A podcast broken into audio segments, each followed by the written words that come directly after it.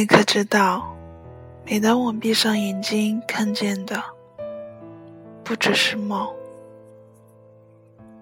半夜两点四十五分，还是睡不着。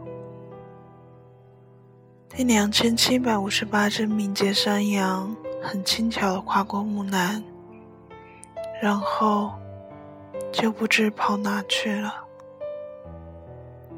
起床，给自己点着了一根烟。窗外是最精密的世界，在细雨中一如既往高傲冷艳的矗立着，纹丝不动。雨点不时打落在玻璃上，那些被这个城市下了迷药的灯光，在雨水的玻璃上。泛着光晕。有人说，这个城市上空存活着一只美丽的象形水母，它不急不缓，优雅地游荡在空中。淡淡的蓝色，泛着迷人的荧光。每个人都为之心动，纷纷向它靠近。伸出双手去触碰它，而下一秒，便死在它的剧毒之下。美丽而又致命，如箱形的水母，如繁华的城市，亦如你我的爱情。白色的烟雾在触碰到冰冷的玻璃后。迅速逃窜开了。可能他们习惯了我黑色的肺脏和干涩的喉咙的温度。看着玻璃上那个一脸胡渣、一头乱发、不修边幅的男人，我皱了下眉头，好似遇见一个陌生人。你离开。整整一年，不多不少，三百六十五天，梦见你三百四十七次，其他的十八个夜，十五个是因为想你，彻夜未眠。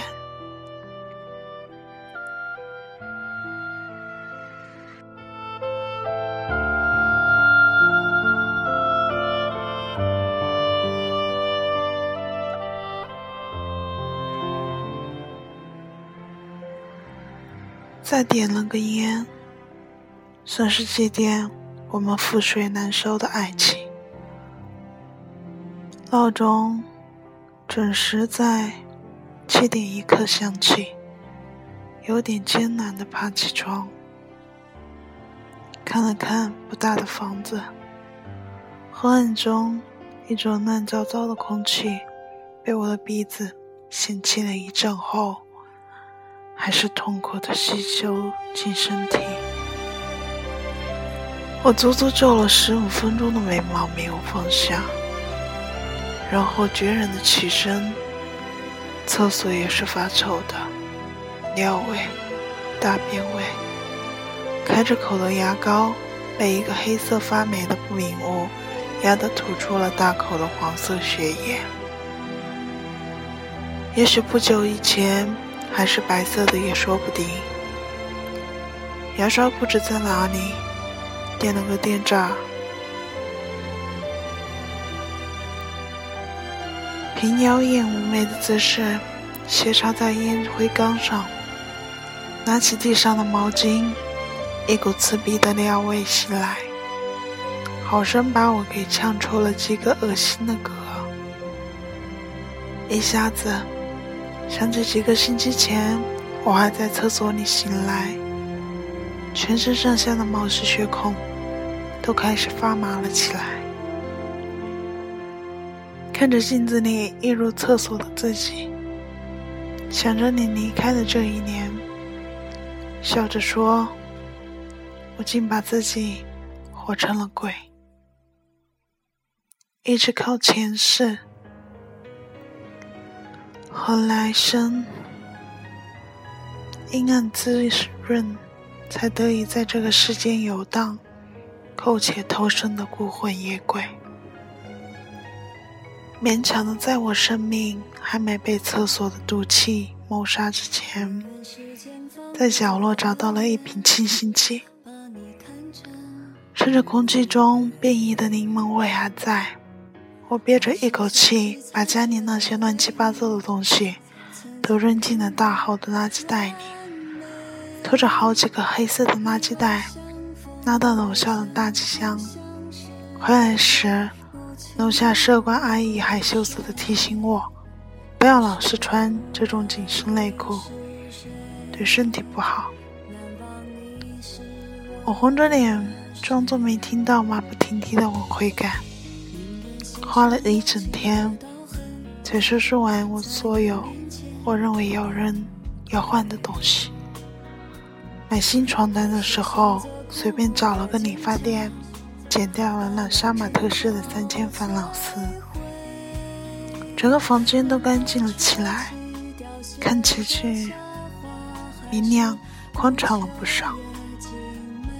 洗了热水澡，换了身干净的衣服，舒服的躺在床上的那一刻，才发现肚子饿了。晚上八点不到，街对面的那间饺子馆人来人往，店里的伙计惊讶的看着我，和昨天送外卖时看到的我完全不一样。我哈哈笑了起来。突然手机响了起来，我看了一眼号码，关了。等了许久，终于靠近窗边的那张桌子空了出来。两碗水饺一送来，我就狼吞虎咽了起来。桌子靠着墙上，贴了很多情人的便利贴。随着店的名气越来越旺。男的情侣也越来越多，很多人都会在第一次来这里吃时，就前拿两张便利贴，写下一些字，贴在墙上，希望自己的爱情能得到世人的祝福。先生，能和你拼个桌吗？抬头，一个面带微笑的长发女生看着我，我看了四周。很自然地对他说了个当然，他依然一抹微笑，轻轻地说了个谢谢，便在我对面的位置坐下。我低头继续吃那些命中注定被催的药入我口，被我嚼个稀巴烂的饺子先生们。店里新来的伙计给他端来了一碗水饺。这个，我吃着饺子，他突然说话，我偷偷。看见他拿着一支笔和一张心形的便利贴，我笑了笑，估计是新来的伙计以为我们是情侣，所以顺便拿张，好让你写些什么东西贴墙上。他也笑了笑，说道：“那我该不该写呢？你就写吧，别浪费了那伙计的心意。”呵呵，好吧。我淡淡的回了一个微笑，然后低头继续用筷子在汤水里撩着饺子。哦，他站起来贴好便利贴时，一张同样是心形的便利贴掉了下来。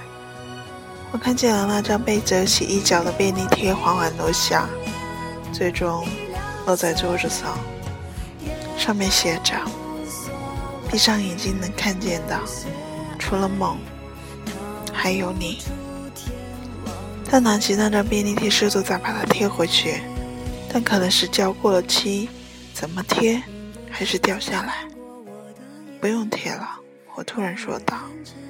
可是他还是尝试用各种方式把那张便利贴放回那么多的爱情便利贴中。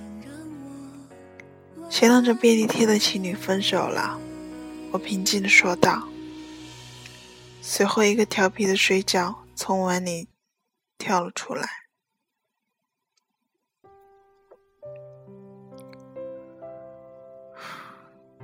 打湿了那张再次从众多爱情里陨落的便利贴。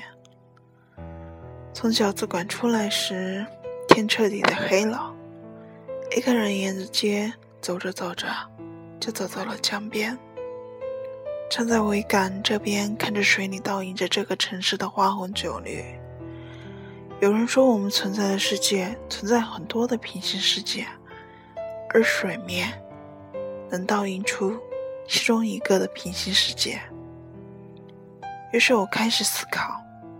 在手的那个世界里，我又是为什么一个人来到了这条情人河边？想来想去，结果总是一个：我们分手了。我们分手了，我却还想你，不分日夜。我不想去否认这些事实，因为我知道那些借口，在每次情不自禁想到你的时候。就会变得软弱无力，不攻自破。一个星期后，在一段长假后，回到熟悉而又变得陌生的工作岗位，新老同事吵着要我请客，寡不敌众。上下两场过后，我实在是吃不消了，一个人在路边迎着风吐了，泪水趁机跳出了眼眶。和意志的束缚涌了出来，那是一第一次，一年来第一次拿起手机，准确无误的的按下你的号码，趁着酒精还控制着我的大脑，我有几句话想跟你说，只是响了一声后，你关机了，呵呵，你打那么多电话。我一个都没有勇气接。等我有了勇气打过去，你又关机。这是不是就像当初你说你爱我，爱到闭上眼睛都是我，我却不懂。等我懂得了，你已不再梦见我了。生活开始回归正轨，忙碌的生活。把我占占据的不留缝隙，仅有的时间也在写作中度过。回头才发现，好久没有去旅行、去散心了，也好久没有见到你熟悉的十一位数的号码出现在我手机屏幕上了。但还是常常梦见你，虽然很多梦。在第二天清晨被闹钟的响声打碎后，便魂飞魄散。直到那一天，你再次打来，手机从那一大堆设计图稿中被翻出来，还来得及看谁，就接了。喂。隔了几秒后，你的声音伴随着命中的一支毒针。被电磁波传到我手机，冲进我耳朵，毒素瞬间已蔓延了心脏。我和你一样傻傻的呆了几秒。嗯，你终于肯接电话了。你的声音如我想象般平静，平静的让人不安。嗯，我实在不知道说什么好，一种窒息感掐着我的脖子，让我不能呼吸。好久没有听到你的声音了，你过得还好吗？还好。我无心去揣测你那边的心情，脑袋甚至一片电视雪花。还有一堆电子波的噪音，努力让不自觉的颤抖着的双手安静了下来。听你这么说，我也就放心了。电话那头的声音依然平静如水，听不出一声波澜的翻滚，一丝涟漪的滚动。你呢？我还是忍不住说了这一年想问的事。会呀。继续追寻我的自由呢。这一年去了好多地方，也曾交过一个男朋友。嗯，后来分手了。果然，我还是习惯了自由自在哈。一年前你也是这么说的吧？要去寻找我给不了的自由。我声音不变，不颤抖，但眼泪一直在流。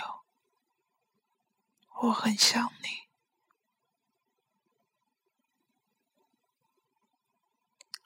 后面就没有了。我挂了电话，也忘记了是谁说了最后一句。一个人握着手机，在墙角蹲了许久。后来点了根烟，情绪才逐渐平复下来。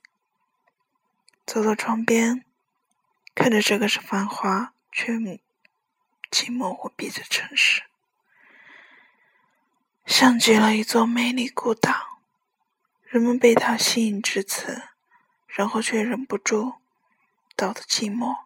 而乘船纷纷离开，也想起了爱情。那晚抽着烟，彻夜工作，我怕闭上眼睛，思念就会化作暗涌，从脑海深处席卷而来，将我侵蚀的体无完肤。因为闭上眼睛能看见的，除了梦。还有思念。